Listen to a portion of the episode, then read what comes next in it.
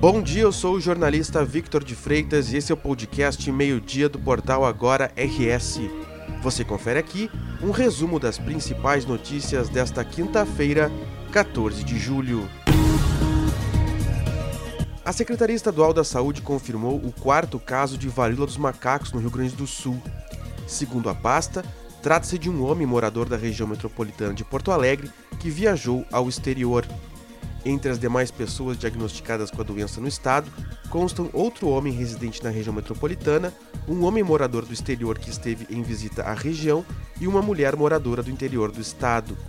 A secretaria não divulgou a idade e o estado de saúde deste paciente mais recente, mas afirma que já realizou o atendimento aos pacientes e que monitora os quatro indivíduos diagnosticados com a doença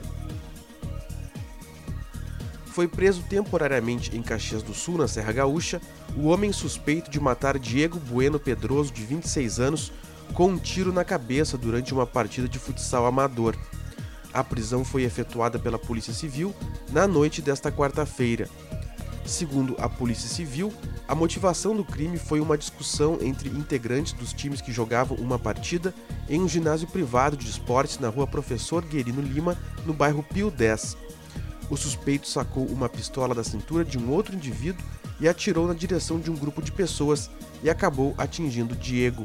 Segundo a polícia, a vítima não estava envolvida na discussão anterior.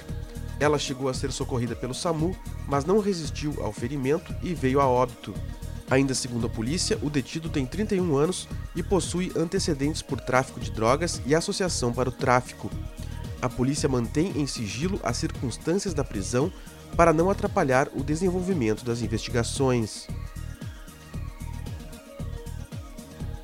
A Câmara de Vereadores de Porto Alegre aprovou nesta quarta-feira o projeto de lei que prevê a liberação da utilização de churrasqueiras nas calçadas da capital.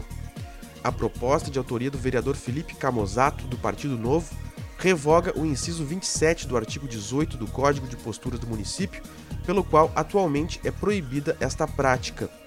Em sua manifestação, o vereador disse que este dispositivo do Código de Posturas impede que as pessoas façam os tradicionais churrasquinhos na rua, que são marca cultural e exercício de cidadania em quase todos os municípios gaúchos. Agora é preciso que o prefeito Sebastião Melo sancione o projeto para que este entre em vigor. O mandatário já havia se manifestado a favor da liberação o governo federal prorrogou o prazo para a população realizar a atualização do cadastro único, o CAD único. O motivo foram as filas registradas pelo país para efetuar a atualização. As novas regras constam no Diário Oficial da União desta quinta-feira.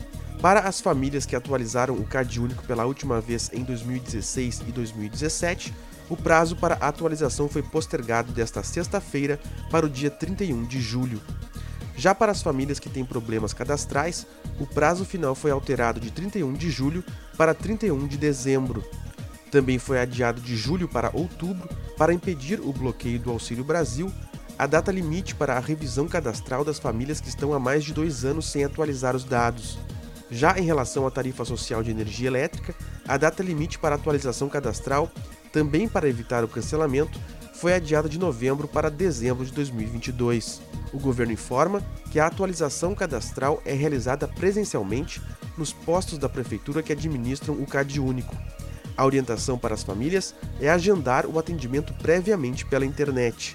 Caso o beneficiário não venha a fazer a revisão cadastral no prazo estipulado, poderá ter seu benefício bloqueado e depois cancelado. O tempo fica instável em todo o Rio Grande do Sul nesta quinta-feira. Com o avanço da área de instabilidade, a previsão é de chuva a qualquer hora do dia em território gaúcho. Existe o risco de temporal com granizo na fronteira oeste, região sul e região central. A previsão também chama atenção para rajadas de vento em grande parte do Rio Grande do Sul, com intensidade de 40 a 60 km por hora. As rajadas mais fortes de vento, entretanto, devem acontecer na noite desta quinta-feira no litoral norte gaúcho, com intensidade de até 65 km por hora. Para esta quinta-feira, em Lajeado, a previsão é de tempo nublado, com umidade e previsão de pancadas de chuva ao longo do dia, com máxima de 18 graus. Em Porto Alegre, o tempo fica instável e existe o risco de ventania, com máxima de 17 graus. Em Alegrete, o tempo fica nublado, com pancadas de chuva e risco de temporal com granizo, com máxima de 21 graus. Esta edição do Meio Dia chegou ao fim. Mantenha-se informado em agora no rs.com. Obrigado pela companhia e até o meio-dia de amanhã.